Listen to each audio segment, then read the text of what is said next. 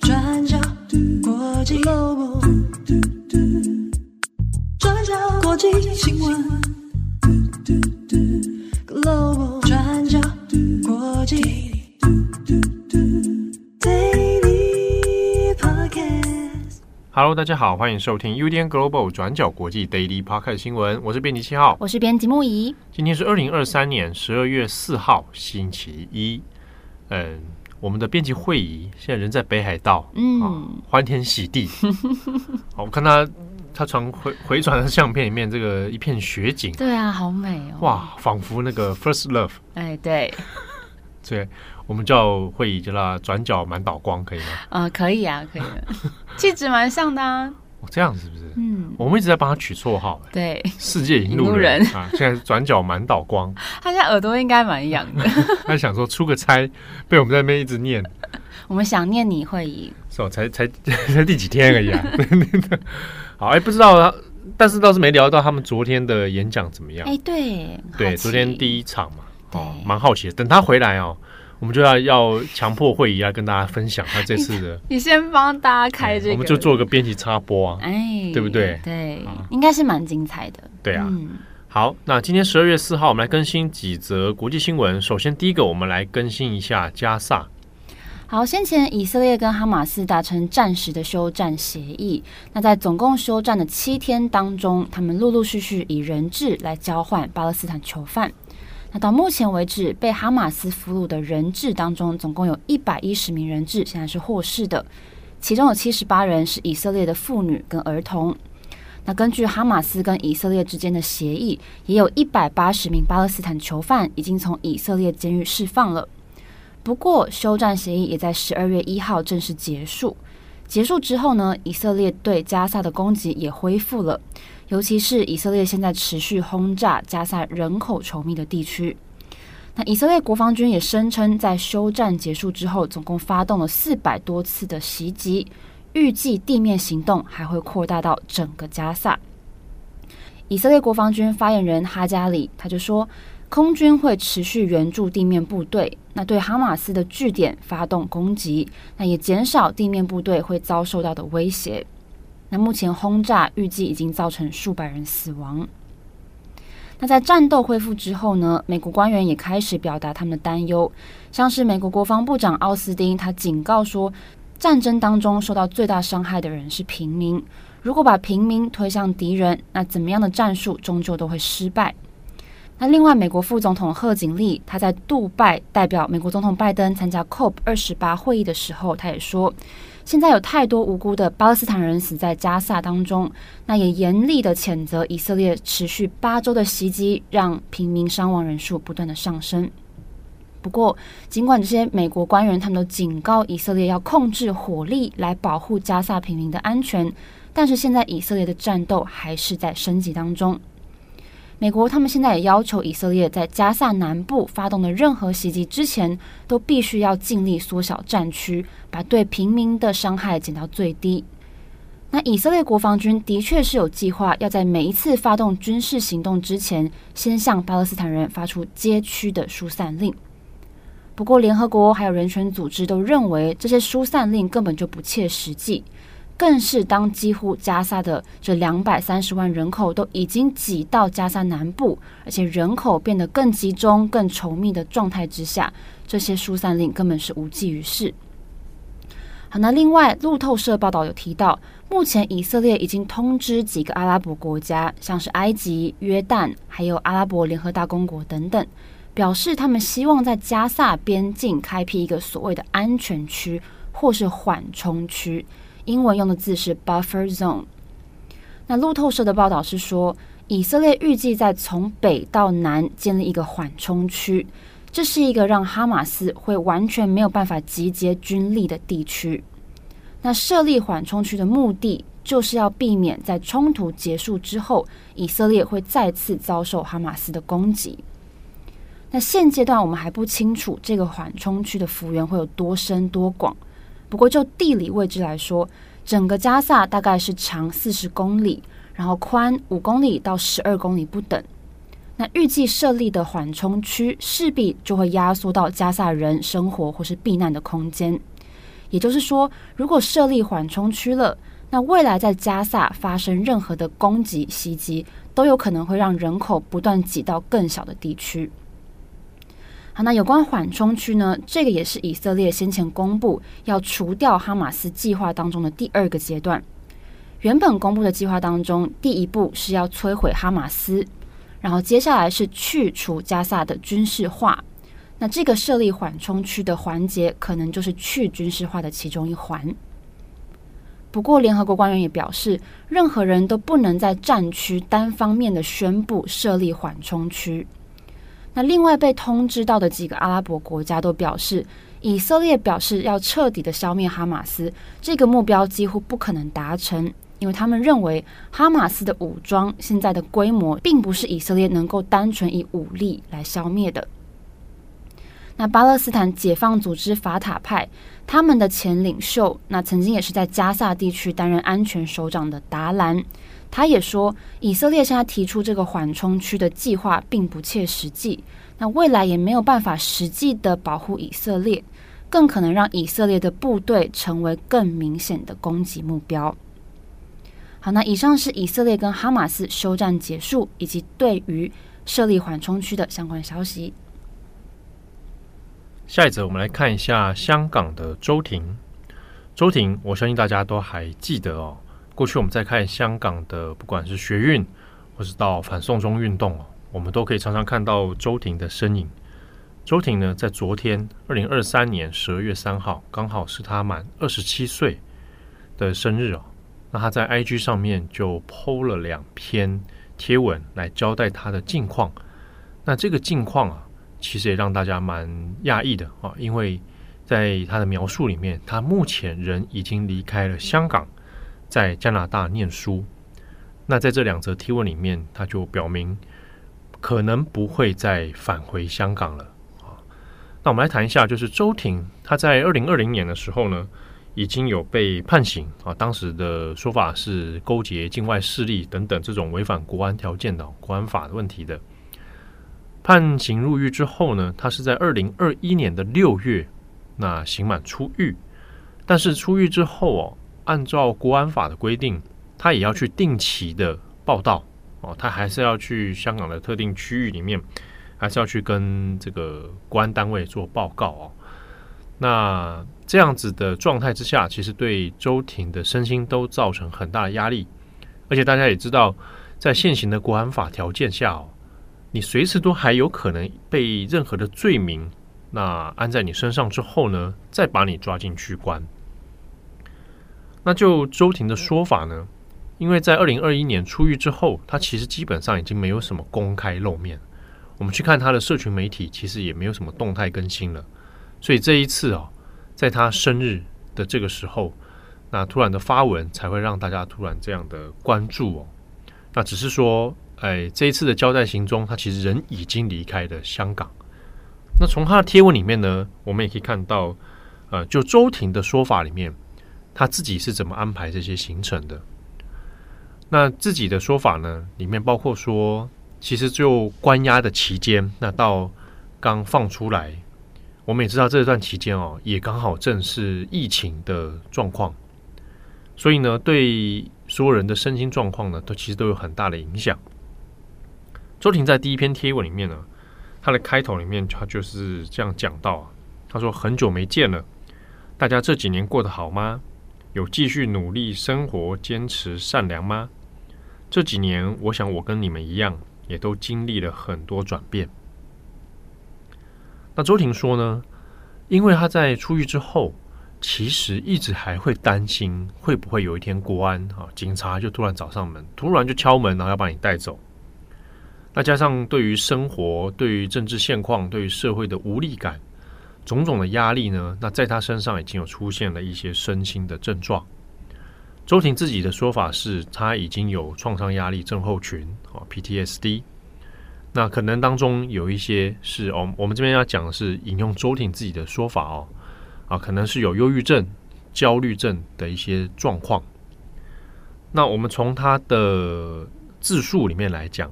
那的确啊，这样的现象里面可能会有类似的这样症状哦。所以呢，在这种身心压力之下，那他其实有很多事情是没有办法去做的，工作啊、生活啊很难去维持。那也是在偶然机会下呢，就想说，哎，那是没有机会去国外念书，所以也是碰巧看到了有加拿大的学校，那就抱持着尝试的心态看看，就去申请。那也后来就结局来说，他是成功申请上了，但是这个申请的过程哦，就旷日费时。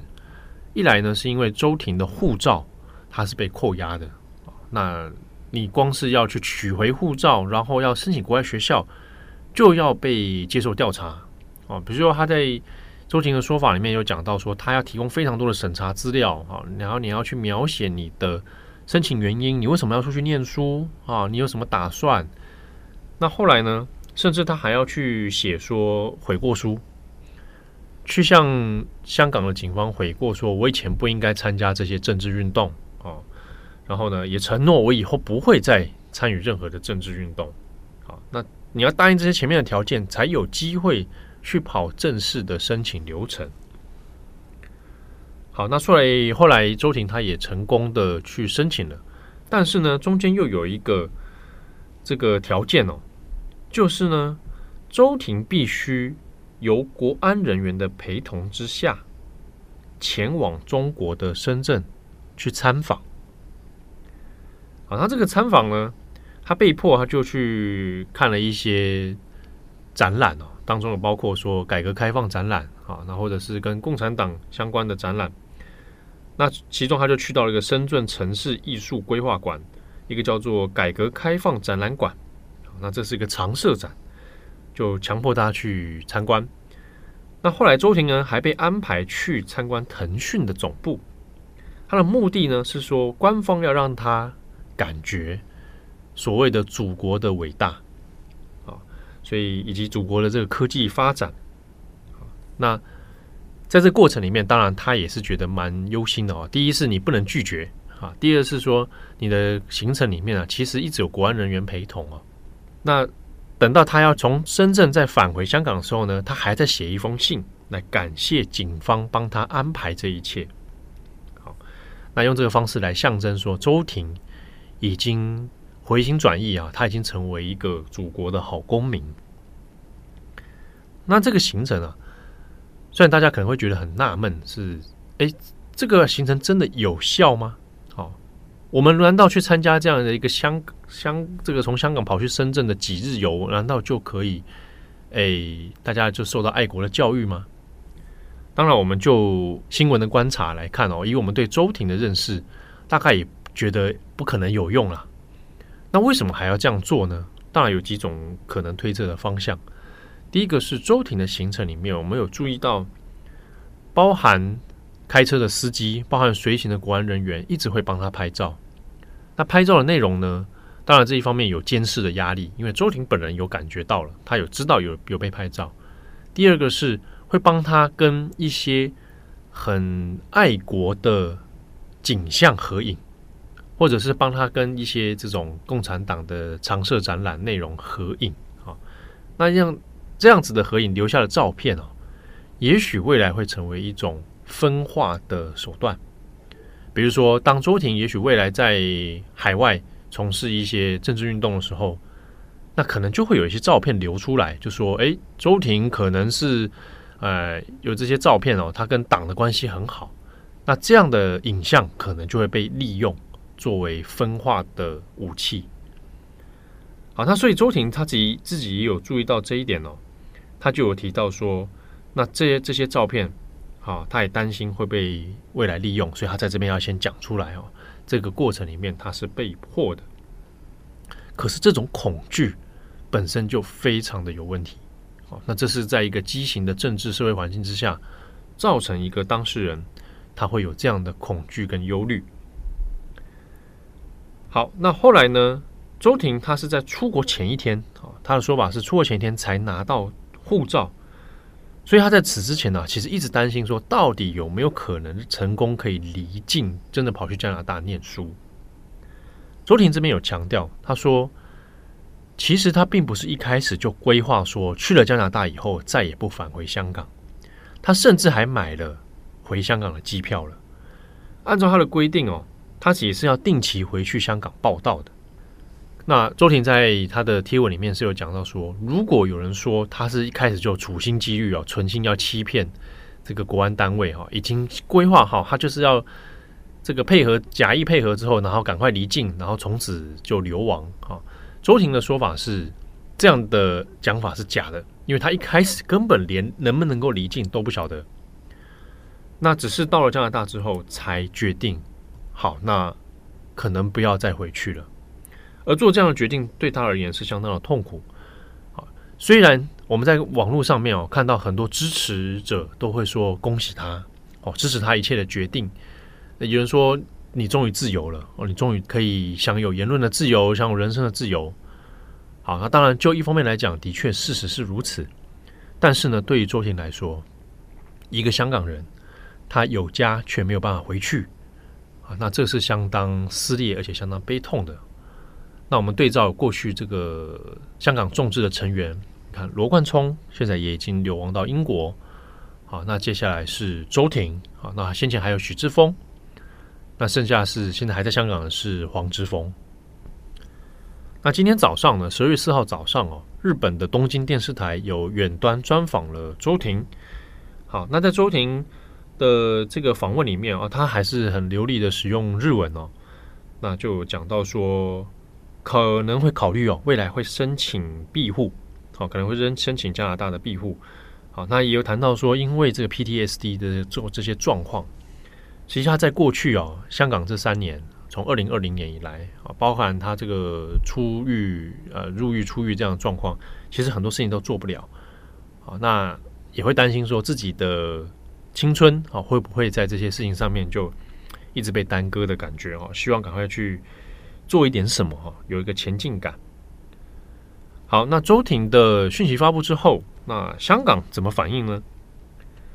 香港的警务处国家安全处又发布了一个声明，但是呢，没有点名周婷，他只有强烈谴责。他说，这种公然挑战法纪的不负责任的行为哦，是不应该的。呼吁当事人悬崖勒马，不要走一条不归路，一生背负逃犯之名。不过呢，这边讲的是他没有点名周庭，他没有说是谁啊，谁这样子。那他就说，这位人士啊，是二零二零年八月十号因涉嫌违反勾结外国势力罪，所以被国安处拘捕啊，等等，他就说明了一些这个过去的案例。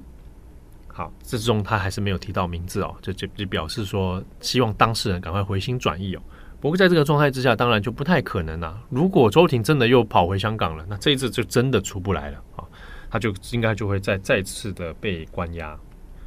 那周婷呢，在他的第二则贴文的最后，他写了一段哦，因为他的写的时间呢是在他满二十七岁之前啊，所以他写说自由来的不易。在担心受怕的日常当中，更加珍惜所有没有遗忘自己、关心自己、爱自己的人。愿我们能在不久的将来重聚，好好拥抱彼此。啊，写于二十六岁的最后啊，在多伦多。好，那这是周婷目前的现况。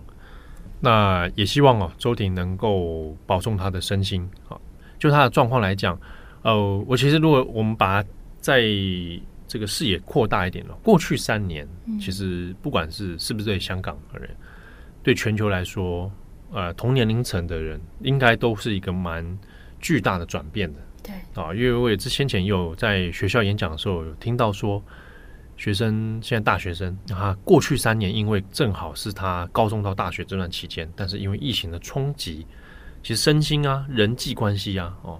都有遇到很大的转变，嗯，那我们更不用说，对于过去从事社会运动、政治运动的，像是周婷他们，那在这样子啊、呃、言论紧缩的社会里面，面临的压力是可想而知，而且每天你可能要担心受怕，会不会突然之间我一早醒来，国安又把我带走，嗯，好，所以这些压力哦，并不是一般的人，哎，常常会经历到的，好，所以。嗯，他描述里面，我觉得周婷应该是比较轻描淡写的啦。哦，就就看他的贴文里面，其实我相信他承受很巨大的压力啊，包含说可能忧郁症的、焦虑症的这些状况。好，那这个我相信，诶，这几年可能大家对于身心症状的认识也比较多了。对，好，所以有留意到说自己自我觉察，或者到你周边的人有这样的情况哦，那我们可以尽量的去寻求一些相关资源，啊，让自己能够诶重新的修复起来。对，那对周婷来讲，嗯，当然离开香港这是一个不容易的决定。好，那他有正面的帮助啊。就是至少他先脱离了一个对他会造成很巨大压力的环境，嗯，好，那未来其实日子也还很长，好，都还有改变的机会。好，那节目的最后来聊一下这个，我们每一年也会看到那个牛津关键字啊，对，好，当我们这个亚洲受到有一些极权政治的压力的时候，我们来看看西方人的年轻人们 啊。他们很快乐的选出了一个牛津的今年的关键字，对，二零二三年，二零二三年，嗯，去年的关键字是年度关键字是 Goblin Mode，对。啊，哥布林模式，嗯，好，我们在去年有写了一篇专文，大家找哥布林就可以有了，好，哎，它很不很不应该翻译成躺平模式，因为跟躺平是不一样的事情哦。好，那今年的关键字叫做 Rizz，R I Z Z，R I Z Z，Rizz，啊，新的单字。啊，Rizz 啊，Rizz 这个这个一这个有点难用中文解释啊。它其实是来自于 charisma 这个字，就代表说是魅力。魅力，charisma。所以说一个人 Rizz，就说他有点情感上了，对不对？对。就说，哎，你，呃，你蛮会啊。就是有点说你很会散发个人的魅力跟吸引力，这样。哦，就像你们一样。哦哦，以及你。就是啊。就像转角国际的除了编辑七号以外的编辑们一样，嗯，你们都是非常有 Rizz 的人，是不是？哦，它可以是形容词，嗯，是也是名词，也是动词。就是说你 raise up someone，就是你去吸引谁这样子。raise up someone，对。OK，so I can raise up you。We can raise up 听友们，哎，听友们，嗯，听友们还讲中文。我觉得 raise 就是讲白话，就是有种呃，你很会那种意思。他他是不是有他有点 flirting 吗？呃，未必是 flirting，我觉得他是比较有哦，你很有方法可以去吸引到别人。我们这段是不是差一点变成全球早安串联那个英英英语新闻？他们英语，他们的英语专业比我们更强。对对对，他们很厉害。所以 Rizz 这是今年关键字。对，那他比较，我看他是在抖音上的标签比较多。嗯，对啊，可能年轻人对于这个字会比较熟悉一点。我是这句话我是不会我，我是不会说出来的，因为会感觉有世代差异。我我有注意到有些中文报道开始在写字的时候，都前面开头都要说，连 BBC 都这样，嗯，说这是自己世代的事情。对对对，我就觉得你你们写作新闻写作不要这样，嗯，好好就事论事就好。先把大家区隔开了。对你你没有必要去用这个东西去区分，嗯，它未必是真的世代问题。而且你这样一写，我觉得连 BBC 都这样写，让我觉得。这样的写作不行，好不好？BBC，你们这些公共媒体搞什么？就是你不需要这样子，你就好好。他是说 Z 世代会更熟悉这样子哦，OK，好。那今年选这个字，感觉没有像去年那个 Goblin Mode 那个来的可以看出一些很社会深层的生活样态啊。对，那这部分当然有可能是因为我们研究的还不够多，可能是比较偏更流行的这个方面。流行字，对对对，这一点倒蛮有趣，因为它是牛津字典选，所以大家会很看重，说觉得好像这个事情要应该要有一个代表性或深度啊。嗯，但看起来他有时候也是选一些比较呃当下时下现象的。嗯，对，那这跟日本的那个流行语也有点像。嗯，因为日本流行语大赏也是会选择今年度各种网络上流行语。嗯那很多人就想说啊，真的很多那个流行语都看不看不懂啊，或者没看过，啊，很正常。对，因为差不多很多都是那种时下一下的现象，啊、嗯嗯嗯。对，所以没看过，或者他有时候会用网络用语嘛。嗯。所以蛮正常的。Rizz，you have Rizz。OK，可可是我会觉得 you have risk 跟 you have charisma 好像是不同的事情哎。我觉得 risk 更我在语感上面，我觉得 charisma 好像比较更。认真一点的吗？就是，charisma 会都会让我想到希特勒？啊？哎、欸，对，这其实也是一种，对，你看你对于魅力的定义是什么？对，charisma 会让我觉得是有点点接近 leadership 那种感觉。嗯嗯嗯嗯，领导。干嘛一直讲一堆单字啊？Personal charisma。对，这真的是，就是有魅力啊。对对对。好，然后有没有这个魅力去感染别人？嗯嗯。那 Riz 是不是比较偏感情那一部分？有吗？我觉得看你不一定，对我觉得不一定，不一定。OK，还说听友你们怎么理解这个字？也欢迎跟我们分享。好的，Riz，祝福各位有美好的一天。我是编辑七号，我是编辑木椅，我们下次见喽，拜拜，拜拜。